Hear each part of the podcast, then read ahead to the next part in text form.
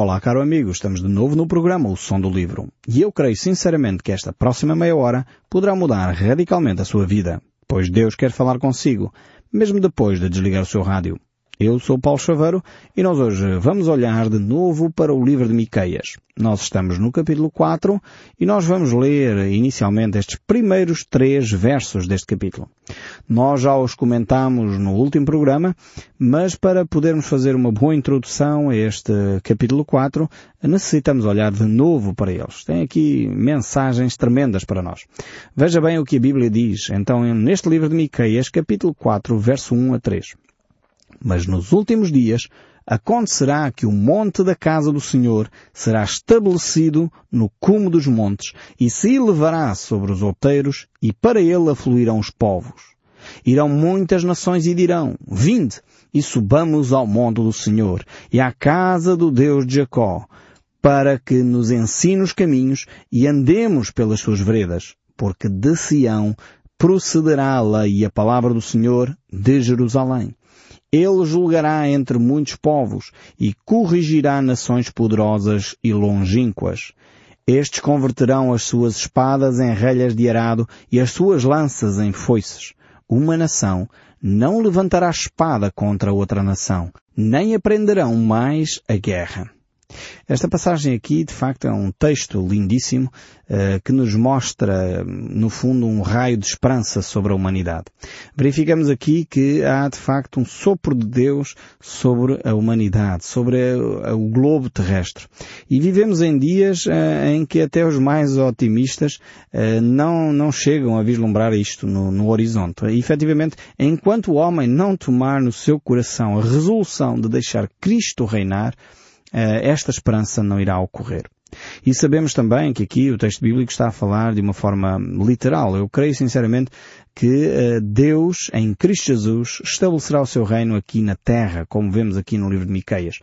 Há determinados grupos religiosos que gostam muito de olhar para este aspecto uh, do futuro como um raio de esperança, como uma luz no fundo do túnel e efetivamente ela deve alimentar e animar o nosso coração. Porque um dia Cristo estabelecerá efetivamente um, o seu reino entre nós. Só que enquanto nós estamos a viver hoje, no dia a dia, podemos uh, verificar que mesmo até os estadistas mais otimistas, mesmo até aqueles que trazem uma mensagem positivíssima, uh, veem os seus sonhos desmoronar como um castelo de areia, como um castelo de cartas, ou como, uh, no fundo, a Torre de Babel se transforma rapidamente numa confusão.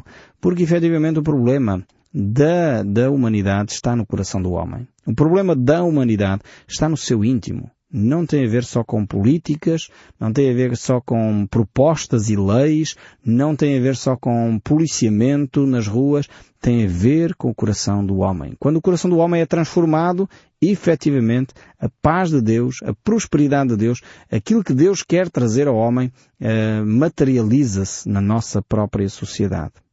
Há algum tempo atrás estava a conversar com, com um deputado de um, de um parlamento de um país africano e estava sentado a almoçar com ele, estávamos a conversar uh, e eu dizia a certa altura que de facto eu queria, acreditava profundamente que para aquela nação, assim como para a nossa portuguesa, não é diferente, mas para aquela nação em particular, um, Cristo, só Cristo poderia transformar e trazer uma possibilidade real para que aquela sociedade pudesse sair do sufoco que vivia. Porque o problema está no coração do homem. Enquanto o coração do homem é corrupto, enquanto o coração do homem pensa em si primeiro, em primeiro lugar, e se sobrar alguma coisa vai pensar no próximo, em Cristo Jesus as coisas são diferentes. É por isso que o apóstolo Paulo diz que nós devemos considerar os outros superiores a nós próprios. É por isso que o nosso Senhor Jesus Cristo nos ensina a amar os nossos inimigos. E é por isso que a Bíblia nos diz que nós devemos inclusive orar por aqueles que nos maldizem e dividir com aqueles que estão carenciados. Então este é o desafio de Deus para nós. Mas isso só é possível quando Cristo entra na nossa vida. Muitas pessoas, até bem intencionadas, às vezes tentam durante algum tempo fazer isto, mas não é possível porque o problema está no coração do homem. Enquanto nós fazemos isso na nossa força, enquanto nós fazemos isso no nosso braço, na nossa capacidade, no nosso intelecto, isso torna-se um humanismo e já percebemos que o humanismo onde é que ele conduz? conduz a muito mais egoísmos, conduz a desrespeitos, até com nomes pomposos. Às vezes, em nome de uma certa liberdade, e está a acontecer uh, por toda a Europa isto, em nome de uma certa liberdade, viola-se um, um, número enorme de, de princípios. Uh, e depois uh, dizemos, ah não, isto é para defender a liberdade. Por exemplo, a liberdade religiosa. Para defender a liberdade religiosa, uh, proíbe-se uma série de outras entidades poderem partilhar a sua fé livremente. Isto está a acontecer atualmente na Suécia, na França, por exemplo, países europeus. Estamos a falar do nosso tempo, não estamos a falar de há séculos atrás, eh, em que é proibido partilhar abertamente a fé, em nome de uma liberdade religiosa. Então estamos a perceber como é que o humanismo altera as leis porque elas não provêm de Deus. São pessoas que não percebem a vida espiritual tal qual ela é e não percebem que a transformação efetiva de uma sociedade ocorre quando ela ocorrer no coração do homem. Quando Cristo reinar no coração do homem. E é essas medidas que são duradouras. Essas são as medidas que transformam efetivamente a sociedade. Uh, e aqui o texto bíblico nos desafia a perceber isto. É que Cristo Jesus, quando Ele estabelecer este reino, Ele vai fazê-lo literalmente, mas Ele de alguma forma já o quer fazer na sua vida, na minha vida, atualmente. Não precisamos esperar uh, mais 10 anos, 20 anos, 30 anos, não sabemos se é hoje, se é amanhã, quando Cristo vier, para estabelecer o seu reino, não sabemos exatamente, mas o facto é que Cristo pode hoje reinar no seu coração, se você permitir, se você deixar. Às vezes nós queremos que Cristo reine sobre as nações, que Ele silencie as armas da guerra, que Ele acabe com essa atitude de corrupção em que alguém quer roubar o que é do outro, seja o petróleo, o açúcar, uh, os bens materiais, o ouro, a prata, seja o que for. Uh, de, queremos ver isso acontecer na nossa sociedade, mas às vezes não estamos prontos para que Deus transforme o nosso coração, para que Deus mude em nós aquilo que precisa ser mudado. Então Deus só vai agir efetivamente na sociedade quando cada um de nós permitir que a ação de Deus se torne efetiva na nossa vida, se torne efetiva no nosso casamento, se torne efetiva na relação que eu tenho com a minha esposa e a minha esposa tem comigo e eu tenho com os meus filhos e com os meus vizinhos e com as autoridades e as autoridades para comigo. É assim que o reino de Cristo se vai estabelecendo em nós também ainda que temos aqui em Miqueias uma clara descrição do reino literal de Cristo. Uh, o apóstolo Paulo, certo desta convicção, plenamente consciente da ação de Deus sobre a vida dele, ele diz, considero tudo como lixo pela excelência do conhecimento de Cristo. Longe esteja de gloriar-me a não ser na cruz do nosso Senhor Jesus Cristo. Veja bem como este homem, o apóstolo Paulo, tinha uma, uma visão clara uma visão bastante efetiva daquilo que é a vontade de Deus para a sua vida. Como seria diferente a nossa sociedade portuguesa se nós tivéssemos esta atitude como cristãos? Supostamente deveríamos ter. Nós como cristãos, se somos cristãos efetivamente, e não os tais cristãos nominais que não acrescenta nada, mas aqueles cristãos que são efetivos, que têm um compromisso com Cristo, que se identificam com Jesus, que vivem com Jesus, como Jesus viveu, eh, certamente identificam-se com este dizer do apóstolo Paulo. Considero tudo como lixo pela excelência do conhecimento de Cristo. Ou seja, a religião não conta, as cerimónias não, não acrescentam nada. O que me interessa é o conhecimento de Cristo. E o que é que é este conhecimento de Cristo? Jesus disse, por outras palavras, aprendei de mim que sou manso e humilde de coração. Nós dizemos ser um povo de brandos costumes, mas infelizmente na nossa sociedade ainda há muitas discriminações. Na nossa sociedade ainda há muito racismo. Na nossa sociedade ainda mantemos atitudes muitas vezes pouco uh, saudáveis, mas no entanto dizemos ser um povo de brandos costumes. Como seria diferente se nós efetivamente nos dedicássemos a conhecer este Cristo que é manso e humilde de coração. Que é alguém que ama mesmo aqueles que, enfim, não são tão, uh, tão bem comportados, tão corretos no seu viver como nós gostaríamos. Nós gostamos de amar aqueles que nos amam. Aliás, até costumamos dizer que somos amigos dos nossos amigos. Há um, uma expressão no nosso meio que utiliza esta ideia. Ah, eu sou muito amigo do meu amigo. Pois, mas isso não é cristão, isso não, é, não acrescenta nada. Qualquer pessoa de bom senso é amigo do seu amigo. A dificuldade é ser amigo dos seus inimigos. Amar aqueles que nos maltratam. Bem dizer aqueles que maldizem. Isto é que é ser diferente, isto é que é ser cristão. E realmente aí só podemos fazer isto não pelas nossas forças. Não tenham ilusões nenhumas. Eu não estou aqui a falar, uh, enfim, de um alto num pedestal a dizer, não, eu sou melhor do que você. Não, eu estou muito consciente que esta atitude só é possível se Cristo estiver em mim. Eu, pela minha própria natureza, a minha tendência natural é dizer mal de quem diz mal de mim. É não amar aqueles que me ofendem. Não, esta é a minha tendência natural. Agora, eu preciso de Jesus. Exatamente para poder fazer a diferença. De outra forma, não precisaria de Jesus para nada. Se eu, por mim próprio, pelo meu esforço, pela minha capacidade intelectual, de domínio próprio, conseguisse fazer isto, por mim mesmo, Cristo não teria morrido em vão. Mas Cristo morreu porque eu não sou capaz sozinho. Porque eu preciso dele. Porque eu necessito de orar quando alguém me ofende. Porque a minha vontade era dizer logo meia dúzia de verdades, como nós costumamos bem dizer. Mas eu preciso de Jesus. Preciso de Jesus para temperar a minha língua para temperar as minhas palavras, para temperar as minhas atitudes, para transformar o meu sentimento, para mudar a minha amargura em amor. Eu preciso de Jesus para isso.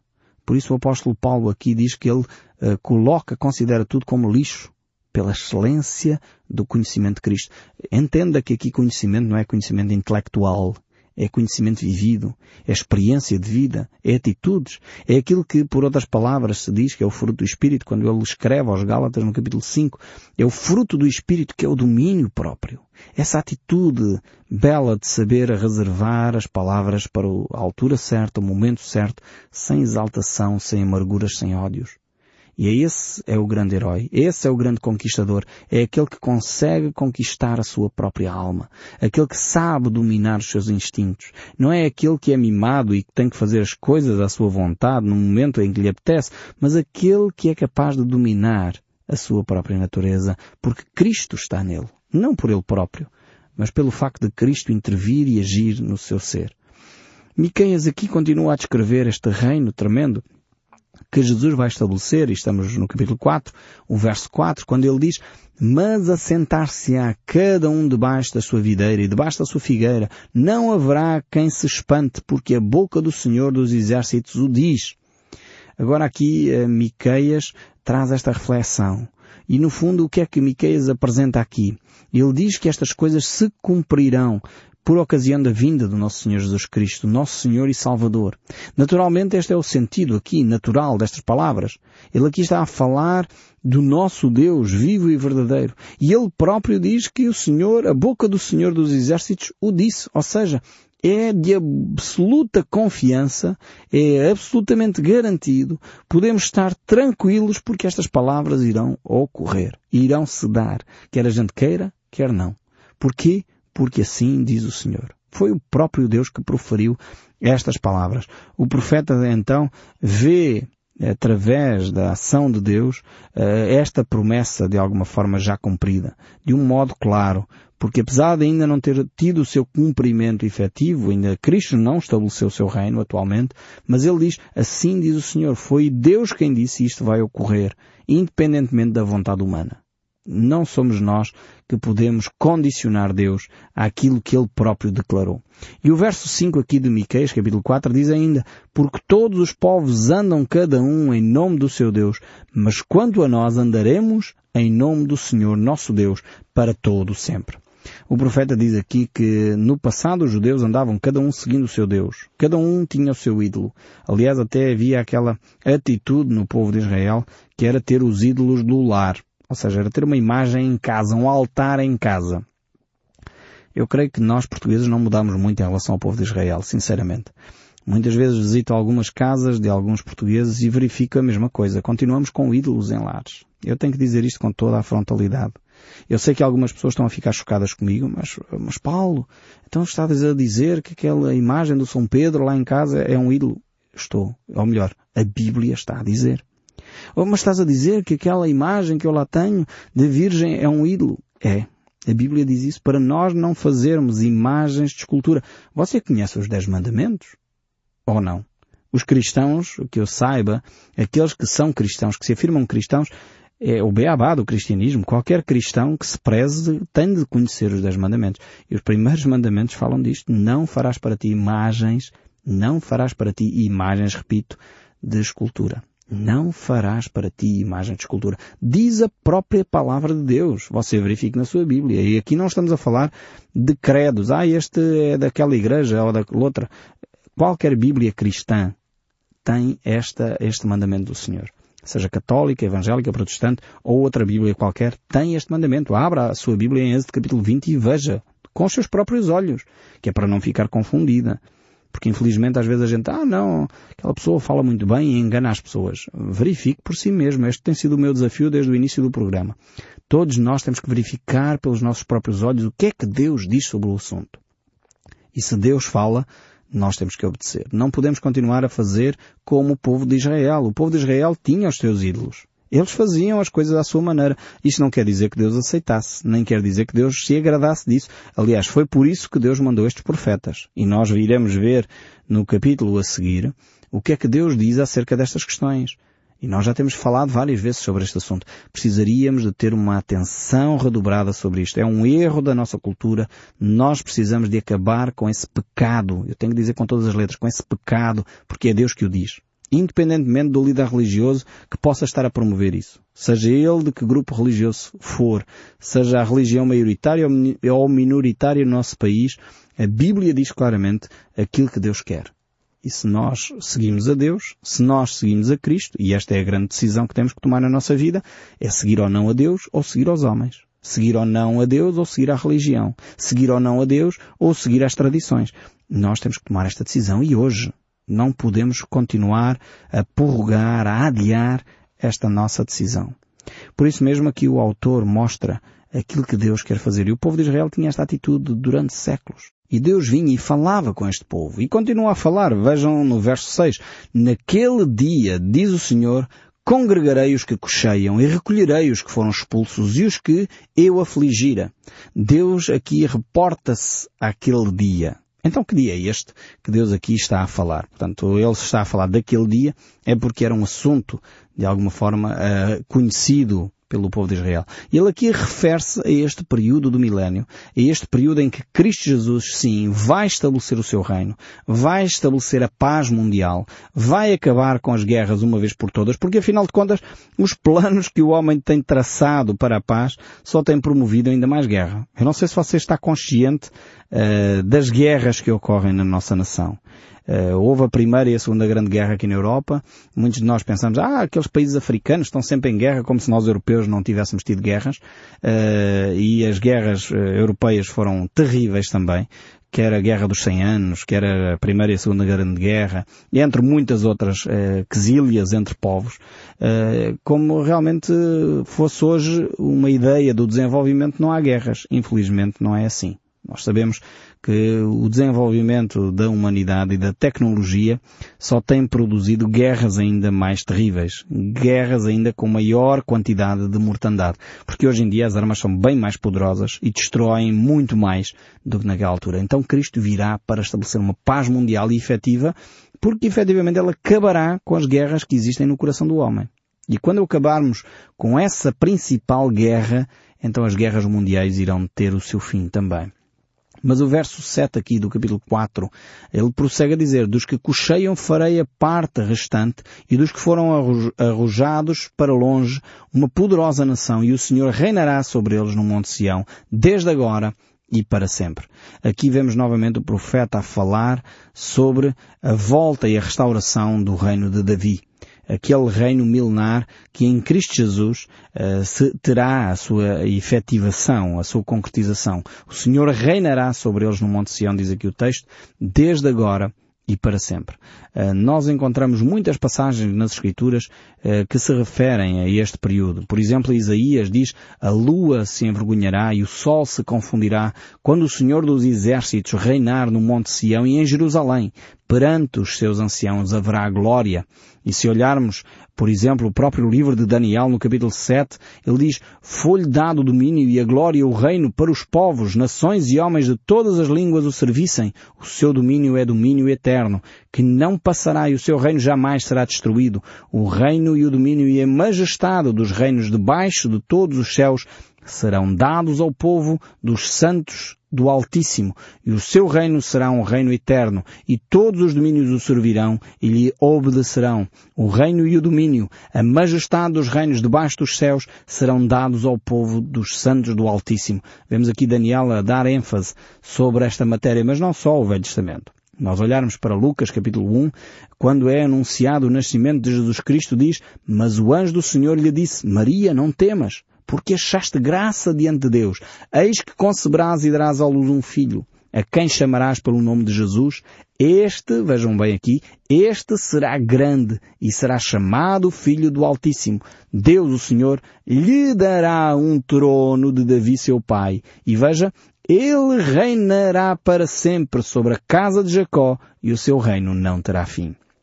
Temos de facto vários textos bíblicos no Novo, no Velho Testamento, que reforçam esta ideia. O próprio livro de Apocalipse encerra dizendo, no capítulo 11, o sétimo anjo tocou a trombeta e houve no céu grandes vozes dizendo, o reino do mundo tornou do nosso Senhor e do seu Cristo, ele reinará pelos séculos dos séculos. Temos aqui estas tremendas afirmações. E o verso 8 ainda aqui de Miqueias 4 diz, a ti, ó torre do rebanho, monte da filha de Sião, a ti virá, assim virá o primeiro domínio, o reino da filha de Jerusalém.